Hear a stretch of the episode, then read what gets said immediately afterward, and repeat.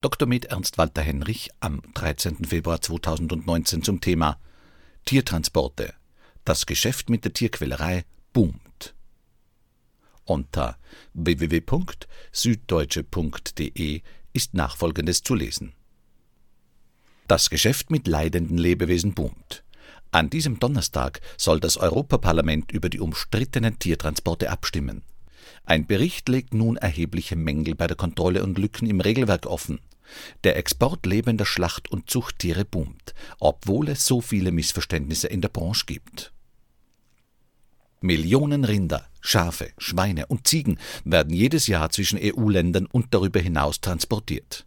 Ein Handel, dessen Schattenseiten Tierschützer immer wieder dokumentieren und kritisieren. Die Transporte über Land und auf See stoßen inzwischen auch immer öfter bei jenen auf Widerstand, die solche Transporte genehmigen sollen. In Bayern verweigern derzeit gleich mehrere veterinäre Genehmigungen für Lieferungen in Drittstaaten wie die Türkei oder Usbekistan.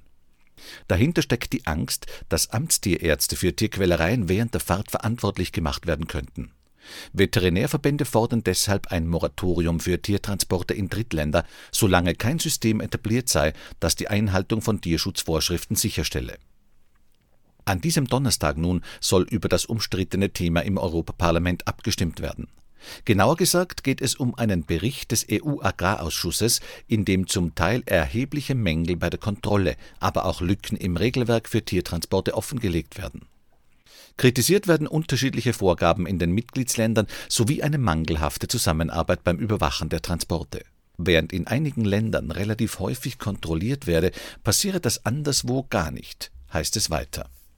Der konservative dänische EU-Abgeordnete Jorn Dormann, der für den sogenannten Sachstandsbericht verantwortlich ist, hat sich im Sommer 2018 unter anderem an der türkischen Grenze ein Bild von der Lage gemacht.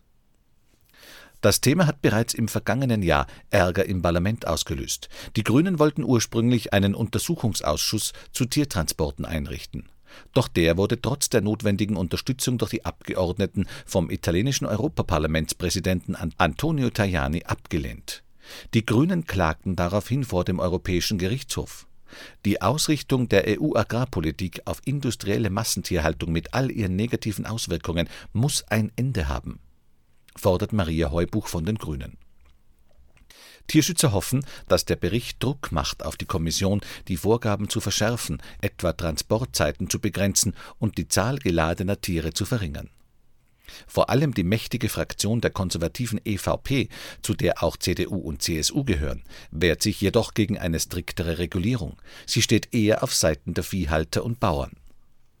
Der Export lebender Schlacht- und Zuchttiere boomt. Allein Deutschland führte 2017 Tiere im Wert von 1,34 Milliarden Euro aus, knapp 8 Prozent mehr als im Jahr zuvor. Frankreich, die Niederlande, Ungarn und Deutschland stehen auf der Liste der EU-Lieferländer weit oben. Zu den wichtigen Importeuren gehören nach Angaben des Statistischen Amtes der EU die Türkei, Libanon und Ägypten.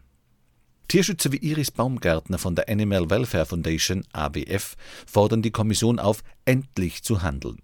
Sie kennt die Missstände, hat Transporte begleitet, mit Lastwagenfahrern und Polizei gesprochen. Sie beobachtete, wie Transporter tagelang am bulgarisch-türkischen Grenzübergang Kapikole warteten, bei 40 Grad Celsius Hitze. Die Tiere stehen oft tagelang in Transportern und dürfen nicht raus. Oft bekommen sie auch nichts zu trinken, so Baumgärtner. Nicht selten legen Transporte Strecken von 5000 Kilometern und mehr zurück, zum Beispiel von Spanien bis Litauen. Eine Tortur, die viele Tiere nicht überleben. Bedenkliche Zustände bescheinigt nun auch der Bericht des EU-Agrarausschusses. Der Transport setze die Tiere unter Stress, heißt es da. Sie litten insbesondere im Handel mit Drittstaaten zusätzlich, weil sie sehr lange Transporte überstehen müssten, die lange Wartezeiten an den Grenzen zur Kontrolle der Papiere, der Fahrzeuge und der Tiere umfassten. Auch schlechte Bedingungen bei Seetransporten geben den Angaben zufolge Anlass zur Besorgnis. Beispiele für die schlechten Bedingungen dort gibt es ebenfalls. So belegten Recherchen vor zwei Jahren den Fall eines Schiffes, das aus einem kroatischen Hafen sechs Tage lang nach Alexandria in Ägypten unterwegs war. Drei trächtige Kühe verendeten bereits in den ersten vier Tagen. Bis zum Ende stieg die Zahl der toten Tiere auf neun. Die Organisation AWF hat zwei Jahre solche Schiffstransporte von europäischen Häfen in Länder außerhalb der EU beobachtet und zahlreiche Tierschutzprobleme und Verstöße gegen EU-Recht dokumentiert. Ab den europäischen Häfen wird europäisches Recht systematisch gebrochen. Ab hier endet jede Kontrollmöglichkeit, kritisiert Baumgärtner. Im Bericht der Parlamentarier heißt es dazu, die Mitgliedstaaten sollten bei der Zulassung von Schiffen strenger vorgehen. Aufgabe der Kommission müsse es sein, die Tauglichkeit von Häfen zu prüfen. Zwar hat die Kommission die Vorschriften für Tiertransporte seit 2005 deutlich verschärft, doch es hapert offenbar bei deren Kontrolle. Laut Europäischem Gerichtshof müssen Exporteure eine ordentliche Behandlung der Tiere bis zur Ankunft an ihrem Bestimmungsort sicherstellen. Dass dies in der Realität kaum machbar ist, zeigt der Protest in Bayern. Dort ließ das Veterinäramt in Landshut den Transport einer trächtigen Kuh ins 5000 Kilometer entfernte Usbekistan stoppen. Für ihn sei es Tierquälerei, wenn Rinder über so lange Distanz transportiert werden sollen, um dann dort geschlachtet zu werden, meint der Landshuter Landrat Peter Dreyer. Ähnliche Fälle gibt es nach Recherchen des Bayerischen Rundfunks in den Landkreisen Passau, Unterallgäu und Aschaffenburg.